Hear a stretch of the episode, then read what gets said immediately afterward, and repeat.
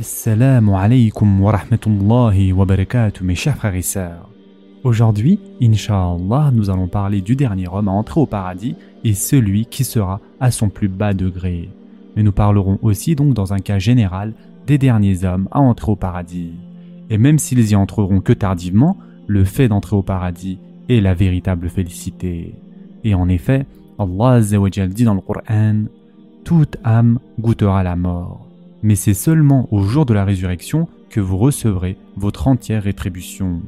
Quiconque donc est écarté du feu et introduit au paradis a certes réussi, et la vie présente n'est qu'un objet de jouissance trompeuse. Surat El Imran, verset 185. De plus, d'après Ibn Mas'ud an, le prophète sallallahu alayhi a dit Je connais le dernier des hommes à sortir de l'enfer qui sera le dernier à entrer au paradis. Il sortira de l'enfer en rampant. Va et entre au paradis, lui dira Allah. Il ira et, s'imaginant à tort que le paradis est plein, il reviendra et dira Il n'y a plus de place, Seigneur. Va et entre au paradis, répétera Allah. Il s'y rendra de nouveau et s'imaginera une fois encore qu'il est plein. Il reviendra alors et dira de même Il n'y a plus de place, Seigneur. Va et entre au paradis, dira Allah pour la troisième fois, avant d'ajouter Tu y recevras l'équivalent du bas monde et dix fois autant. Te moques-tu de moi, toi le roi de l'univers? dira l'homme. Ibn Mas'ud an dit Je vis alors le messager d'Allah sallallahu alayhi wa sallam sourire au point de laisser paraître ses molaires et dire Il s'agit de celui des hommes qui occupera le rang le moins élevé du paradis. Et ce hadith a été rapporté par Bukhari et Muslim.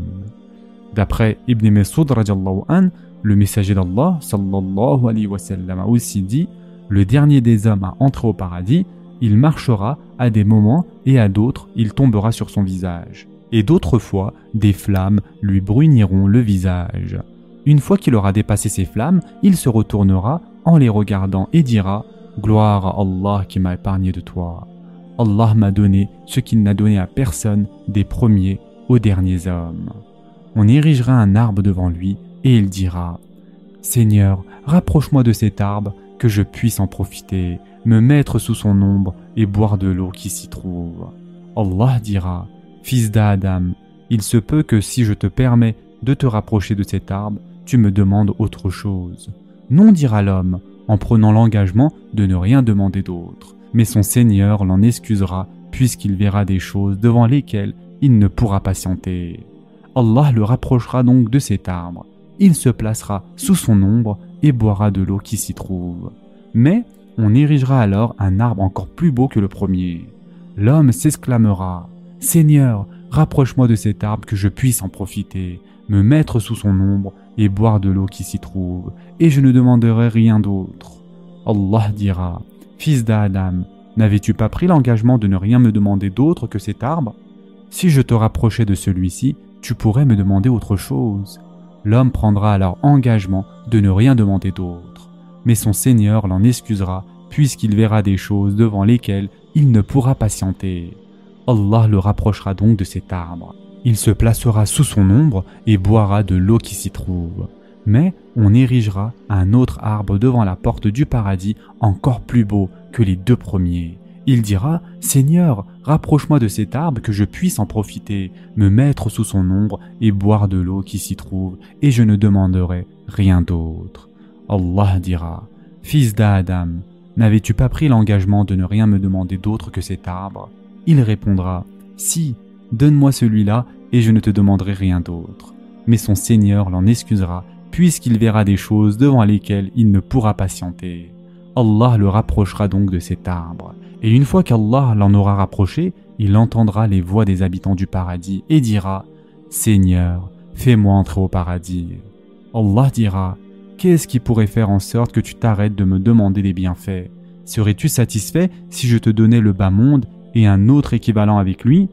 Mais l'homme, surpris et heureux de ce que lui dit son Seigneur, dira Seigneur, tu te moques de moi alors que tu es le Seigneur de la création. Ibn Mesud an rigola et dit Vous ne me demandez pas pourquoi je rigole? Ils dirent Et de quoi rigoles-tu? Il dit C'est ainsi qu'a rigolé le messager d'Allah.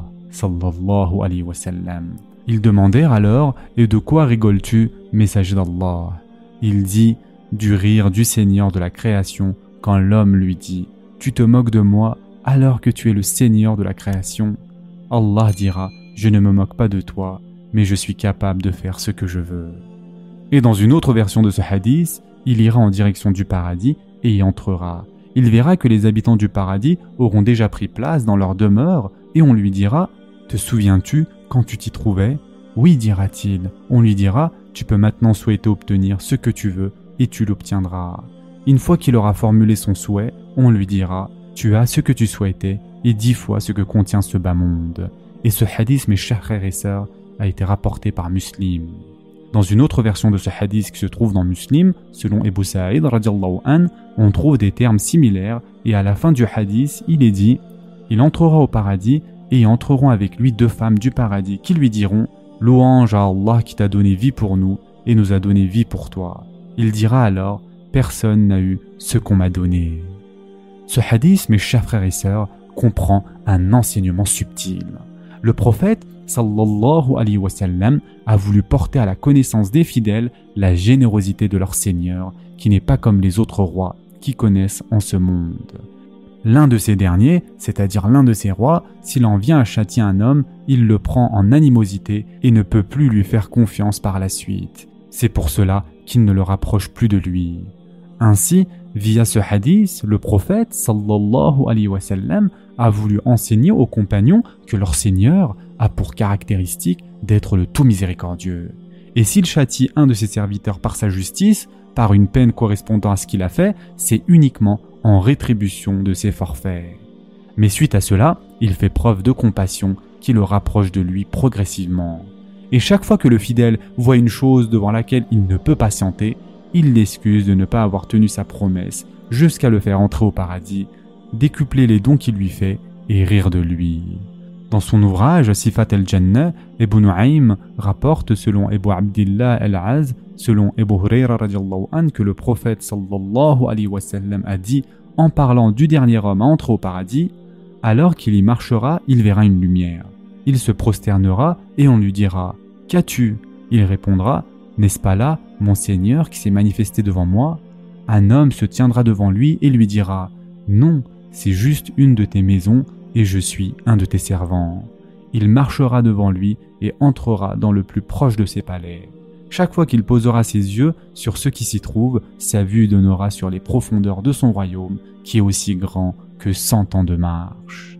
Mes chers frères et sœurs en islam, le sens de ce récit est que l'habitant du paradis qui bénéficiera de la plus petite part de ses bienfaits, celui qui aura la plus petite place et le degré le plus bas, est un homme qui correspondra à cette description. Dans le hadith d'Ibn an, il est dit que c'est lui qui aura le plus bas degré du paradis. Dans celui de Ebu Saïd al-Qudri, selon la version d'El-Nu'man, qui figure donc dans le recueil de Muslim, il est dit Cet homme est celui qui bénéficiera du rang le plus bas du paradis. Alors qu'en est-il de celui qui bénéficiera du plus haut rang, mes chers frères et sœurs? Et dans un autre hadith authentique, d'après El-Mughira ibn an, le messager d'Allah sallallahu alayhi wa sallam a dit Moussa interrogera son Seigneur Qui parmi les habitants du paradis occupera le rang le plus bas? Il répondit Un homme qui viendra après que tous les élus du paradis y auront été introduits. Entre au paradis, lui dira-t-on. Seigneur, s'étonnera-t-il, comment, alors que tous les élus du paradis se sont déjà installés dans leur demeure et ont reçu la part qui leur a été attribuée Serais-tu satisfait de posséder un royaume identique à celui des rois de la terre lui demandera-t-on.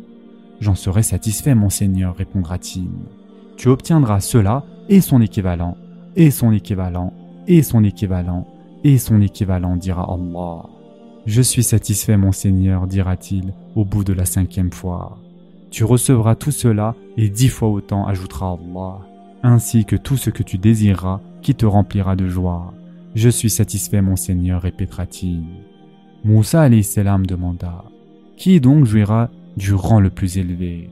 Allah dit Ceux que j'ai élus et pour lesquels j'ai préparé et dissimulé des délices que nul œil n'a jamais vues, nulle oreille n'a jamais entendu et nul être ne peut s'imaginer. Mes chers frères et sœurs en islam, nous implorons Allah de nous faire entrer au paradis et de nous préserver de l'enfer. Ce sera tout pour aujourd'hui. En attendant, prenez soin de vous mes chers frères et sœurs et à très prochainement. Inch'Allah.